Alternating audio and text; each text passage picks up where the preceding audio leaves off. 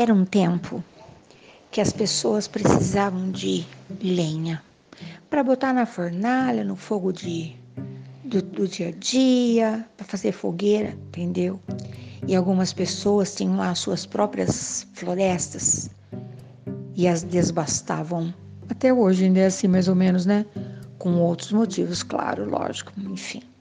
Mas um homem tinha uma floresta muito grande a ser vencida. E ele estava tão cansado, não aparecia ninguém que fosse de fato consistente para ocupar a vaga, entendeu? Pois é. Aí tinha aquela fila, aquele povo que vinha despreparado, aquele povo que vinha não passava no teste. Você escutou alguma coisa assim? Ah, estamos sendo observados em tempo inteiro? Pois é.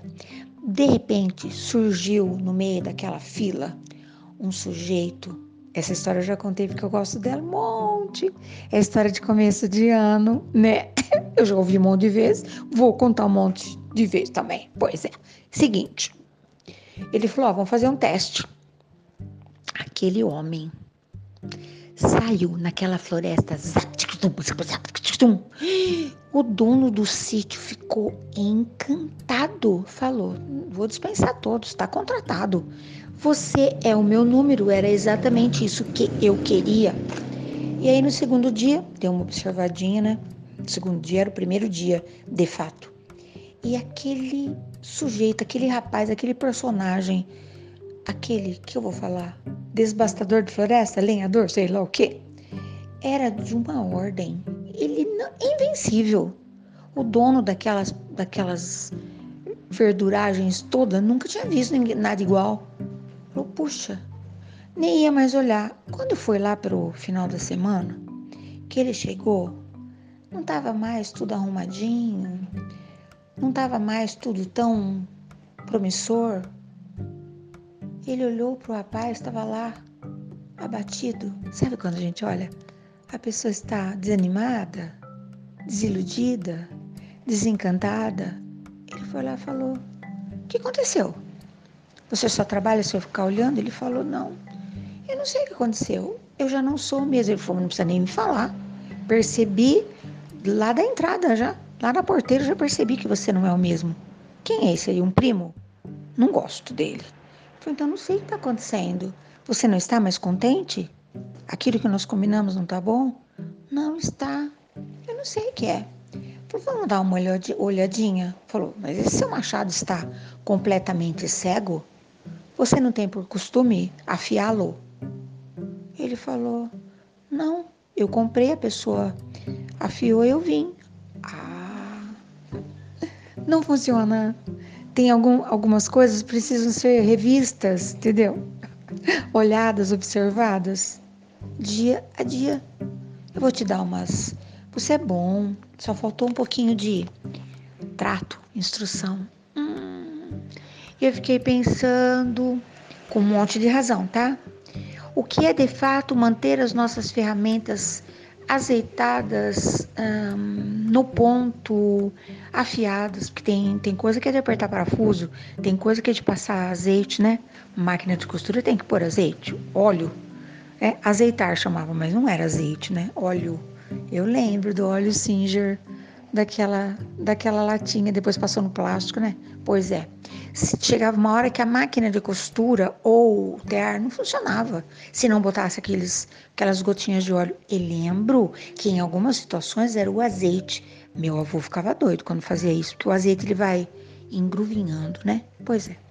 E aí fiquei pensando no instrumento que somos nós, se nós não tomarmos esse cuidado, a gente se perde inteiro, né? Nas nossas relações, no nosso trato, no nosso trabalho, no nosso ganhar o pão, em tudo. É preciso tanta atenção, né? Pois é, pois é. Hoje eu te convido para prestar atenção. Tá tudo em ordem aí diante dessa floresta densa a ser desbastada? Muitas árvores tampando a sua visão? Ah, elas vão se transformar em alguma coisa? Pois é.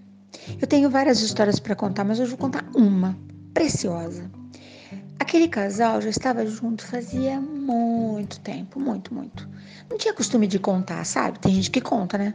Ai, faz não sei quantos dias, faz não sei quantos anos tal. Não, eles não tinham costume. Mas toda vez que eles comemoravam qualquer coisa na casa, eles comemoravam, comemoravam bastante. O senhorzinho fazia alguma coisa para agradar aquela senhorinha e a senhorinha fazia alguma coisa para agradar aquele senhorzinho. Coincidentemente, eles faziam aniversário perto. Então tinha aquele calendário, né? A gente chama de folhinha, folhinha de árvore, né? O calendário que eles marcavam com o X, aniversário de fulano, ciclano. Porque o tempo vai passando, a cabeça da gente vai ficar meio atrapalhada, a gente esquece. Pois é. E quando chegou no aniversário dele, primeiro, ai, aquela senhorinha levantou mais cedo e fez uma porção de coisas que aquele senhorzinho gostava bastante. Deixou o chinelo ali perto da porta, uh, deixou umas gotinhas perfumadas de lavanda na toalha, botou um sabonete novo, porque aquele senhorzinho adorava sabonete novo, de preferência branco, sabonete branco, para parecer a limpeza, que faça espuma, ele gostava, né? Não gostava de sabonete líquido, gostava de sabonete, a, a senhorinha gostava, ele não gostava. E ela foi fazendo vários agradinhos, fez várias coisinhas na hora da comida, caprichou, não não convidou para comer verdurinha nem abobrinha, não. Ele, aquele senhorzinho gostava de torresmo, aquelas coisas, sabe assim? O que, que a gente vai fazer? Gosto é gosto, né? Rabanada, sabe tudo coisa que o médico fala que não pode, mas o coração fica tão contentado. E a senhorinha passou o dia inteirinho. Ela nem falou nada, porque ela estava só afiando as suas ferramentas. Não precisa falar, né? Tem coisa que não precisa falar. Mas daí uns dias era aniversário da senhorinha. E ela dormia um pouquinho mais. Não que ela dormisse tanto, mas ela ficava fazendo umas coisinhas lá, sabe? Ai, não tem jeito, né? Pessoa que vai botando ordem enquanto vai passando no caminho, conhece? Ajeita o tapete, troca a toalha, troca não sei o que, lá, conversa com Deus, abre a janela, espia o passarinho. Tem gente que faz isso. E quando ela chegou, ele estava lá, ele gosta bastante gostava pelo menos bastante, né, da cadeira de balanço. E quando ela chegou, ele já estava aprumado, arrumado, perfumado, de chapéu, logo de madrugadinha. E fez aquela saudação de feliz aniversário. Usou todos os recursos que ele podia, porque só estavam os dois na casa. Não tem muito como fazer barulho, né? Mas uma colher batucando na panela, um cantando parabéns com uma voz de tenor. Você acredita? Fez isso. A velhinha ficou encantada. E esse, essa ferramenta toda, que é a dedicação da história desse, desses dois aí, que quase não enxerga, que quase não anda, que a cabeça está toda atrapalhada, vão garantir uma floresta desbastada durante um tempo. Inclusive, o pensamento daquela velhinha, ela me contou, que ultimamente ela não se importa na dica de ter razão, mas ela se importa tanto com a paz. Você gostou? Eles me autorizaram a contar e amanhã eu venho contar outras. Eu tô com umas histórias bonitas de vamos manter a paz. Depois não vou contar tudo no mesmo dia, né? Não, senão você vai ficar cansado de escutar. Você tem alguma ideia? Você gostou dessa estratégia? Você não vai acreditar, esqueci de falar, né? Esses dois malucos de pedra que ficam tentando se alcançar nesse, nessas demonstrações de carinho, faz 50 anos que eles fazem isso. Gente, tem gente que não tem juízo, né? Incansáveis. Você acredita num negócio desse? Isso que eu contei só um bocadinho. Porque na verdade, se eu for contar tudo, você vai falar não. Isso não é possível. Mas um dia eu venho e eu conto, entendeu? Bom dia, boa tarde, boa noite, bons treinamentos, boa vivência. Não desista.